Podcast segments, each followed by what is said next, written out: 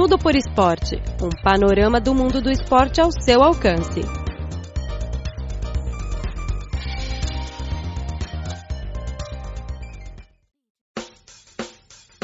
Caro ouvinte, seja muito bem-vindo a mais um programa Tudo por Esporte. Eu sou Luiz Lee. Esta semana vamos ouvir duas reportagens, respectivamente sobre a reforma do futebol chinês e a participação dos atletas chineses nas atividades de caridade. A Associação Chinesa de Futebol aprofundará a reforma institucional nas ligas profissionais e no desenvolvimento juvenil e limitará estritamente o número de jogadores chineses naturalizados recém-formados. O presidente eleito da associação, Chen Xuyuan, disse recentemente: Esse presidente do Grupo de Portos Internacionais de Shanghai, SBG, Chen tornou-se o novo chefe da associação em sua 11 Conferência de Associação no Centro Nacional de Treinamento de Futebol no final de agosto. De administrar uma empresa estatal que possui clube de futebol Shanghai SPG para assumir a posição de liderança no órgão regulador do futebol chinês, Chen disse que leu o plano de reforma do futebol publicado pelo governo chinês em 2015 repetidas vezes, com o objetivo de entender melhor o futebol chinês como um todo com o objetivo de se classificar para a Copa do Mundo de 2022 no curto prazo e transformar o país em uma potência do futebol até 2050 no longo prazo. Chen, de 63 anos, disse que está pronto para dar tudo seu. Ligas profissionais. Crise iminente sobre a prosperidade superficial. A Superliga Chinesa e as ligas dos níveis inferiores vêm se desenvolvendo rapidamente nos últimos anos, mas nossas ligas profissionais ainda enfrentam uma enorme crise, advertiu Chen. Nossos clubes mal conseguem alcançar o desenvolvimento sustentável. Os proprietários investiram muito, mas ganham pouco. Alguns clubes da Liga dos Níveis Inferiores estão à beira da falência. Percebi que isso poderia ser prejudicial para o futebol chinês quando eu estava no Shanghai SPG e me sinto mais ansioso desde que me preparei para a eleição da associação três meses atrás, disse Chen. Tendo trabalhado em um dos clubes de maior gasto da Superliga Chinesa por seis anos, Chen estava plenamente consciente da crise oculta e preocupado com o aumento dos gastos e a receita relativamente baixa entre os clubes chineses. O desenvolvimento saudável das ligas profissionais é a pedra angular do futebol chinês. Os clubes precisam ser financeiramente independentes.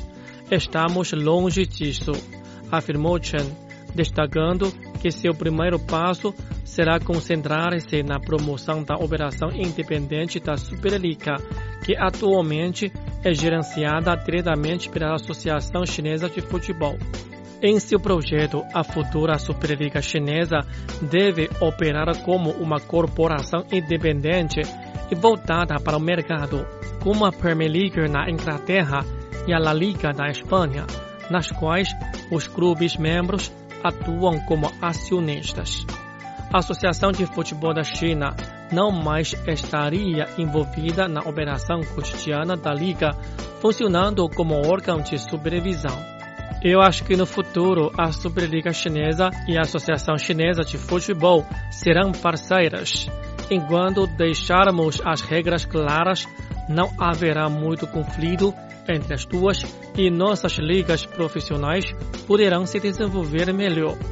As políticas na liga serão mais conscientes, disse Chen, acrescentando que os novos planos serão elaborados em outubro deste ano a tempo, com o fim de serem implementados antes da temporada de 2020 da Superliga Chinesa desenvolvimento de jogadores juvenis, falta de treinadores qualificados e campos de futebol. Muitos acham que o futuro sucesso do futebol chinês depende de o esporte fortalecer em um nível de base. Depois de meses de pesquisa aprofundada, Chen disse que observou a falta de treinadores qualificados em campos de futebol. De acordo com as estatísticas da Associação Chinesa de Futebol, a China tem executado uma quantidade considerável de projetos para formar treinadores locais. Nos últimos quatro anos, o número de treinadores aumentou em quase 38 mil e a Associação Chinesa de Futebol estabeleceu 33 centros nacionais de treinamento de jovens em todo o país e três centros internacionais de treinamento em todo o mundo. Não é o suficiente, ele repetiu. O futebol universitário é um exemplo. O plano de reforma diz que a China estabelecerá 50 mil escolas de futebol especializadas até 2025, o que significa que precisamos de mais de 100 mil treinadores. No entanto, o país tem apenas 60 mil treinadores registrados, observou Chen. Este é um dos grandes problemas do futebol chinês. Discuti com altos funcionários do governo sobre a criação de uma academia de futebol especializada na formação de treinadores de futebol, árbitros e outros profissionais relacionados ao futebol, acrescentou Chen. Quanto aos campos de futebol, Chen admitiu que é difícil encontrar terra suficiente para construir campos de futebol, especialmente nos centros urbanos da China. Em vez disso, ele sugeriu fazer o melhor uso de espaço verde urbano. O plano não é sobre a construção de gramados de 11 jogadores. Pode ser de 7, de 5 ou até menores. Esses pequenos campos ainda fazem parte do espaço verde da cidade, mas as pessoas poderiam jogar futebol neles. A chave é construir campos de futebol o mais próximo possível das pessoas, disse ele. Jogadores naturalizados. O futebol chinês não deve buscar sucesso rápido. Eu concordo totalmente com isso. O desenvolvimento de longo prazo é importante então, usar jogadores naturalizados é o objetivo de curto prazo. Eu quero alcançar o sucesso tanto no presente como no futuro, afirmou Chen. O objetivo mais premente de curto prazo para o novo presidente da Associação Chinesa de Futebol está indo bem nas próximas eliminatórias da Copa do Mundo da FIFA de 2022, em setembro. Não há como negar que queremos ir para o Catar na minha opinião, a maior contradição do futebol chinês é que o fraco desempenho da seleção não atende às expectativas dos torcedores chineses, ele afirmou. A seleção chinesa, que agora ocupa o 71º lugar no mundo, participou de apenas uma Copa do Mundo da FIFA em 2002. Francamente, eu disse à mídia que não concordo com a introdução de jogadores naturalizados não descendentes no ano passado, quando eu ainda estava trabalhando no clube, observou Chen. No entanto, como presidente da Associação Chinesa de Futebol, tenho que pensar na situação atual.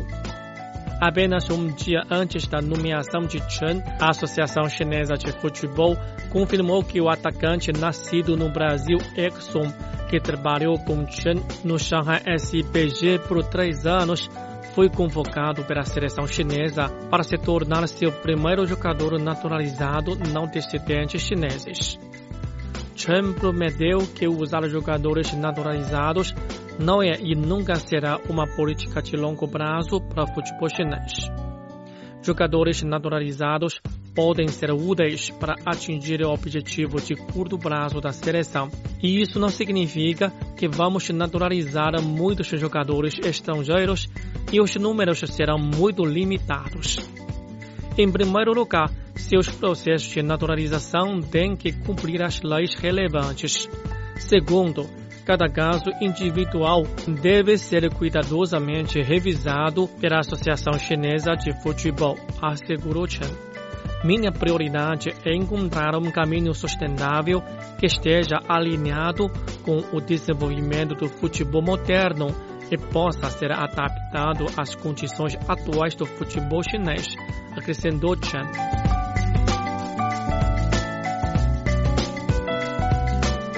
Cada vez mais atletas chineses estão se envolvendo em trabalhos de caridade para ajudar crianças em regiões pobres a ter acesso igual a recursos esportivos.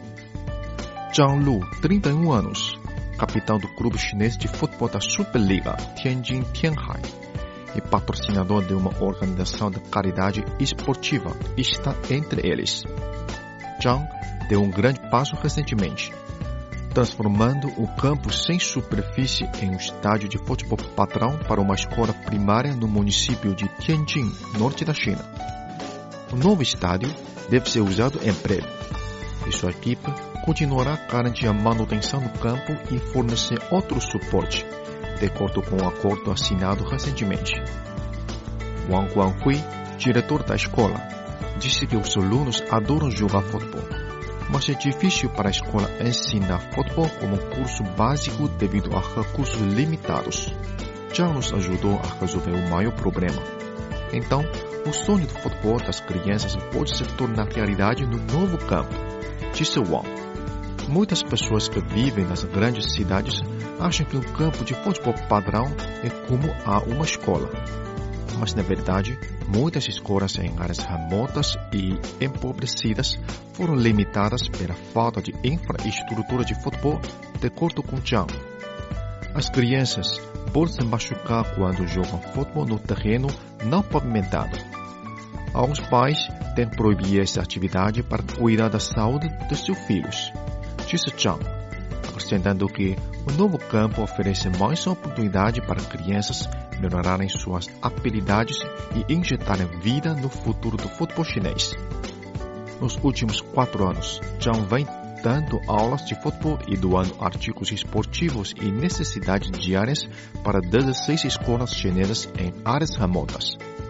Ela planeja construir de dois a três campos de futebol todos os anos para mais escolas em Tianjin, Liaoning e outras partes da China. Enquanto isso, Zhang nunca esquece sua responsabilidade como capitão de um time de futebol. Nos jogos recentes, nossa equipe tem bom desempenho, o que me motiva a fazer mais pelas crianças que amam futebol. E por sua vez, a caridade esportiva me inspirou a obter melhores desempenhos nos jogos a seguir, disse Zhang. Zhang não está sozinho em seus empreendimentos. Feng Xiaoting, zagueiro de Guangzhou Evergrande, organizou um jogo de caridade para adolescentes da região autônoma uigur de Xinjiang, oeste da China, em 2016. E também estabeleceu uma fundação de futebol para construir campos de futebol e fornecer instalações de futebol para adolescentes em áreas remotas. O clube chinês Shanghai SIPG foi emparelhado com uma escola primária na província de Anhui, no leste da China dois jogadores profissionais vieram para a escola e ofereceram aulas de futebol e treinamento ao ar livre para as crianças.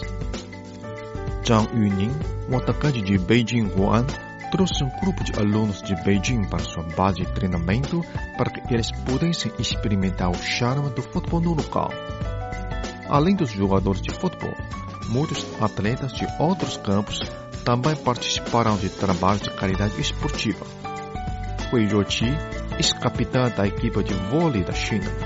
Trabalhou para construir instalações esportivas para muitas faculdades e forneceu mais orientação profissional para as crianças para ajudá-las a entender o jogo de voleibol.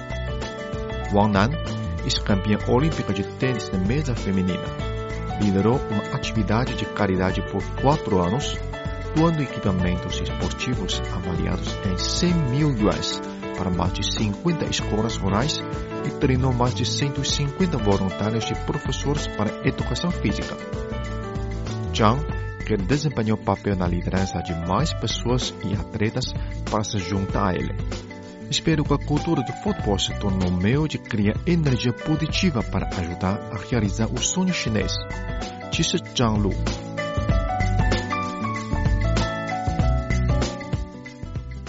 Bem, caro ouvinte, acabamos de transmitir o programa desta semana. Muito obrigado pela sua sintonia e até a próxima.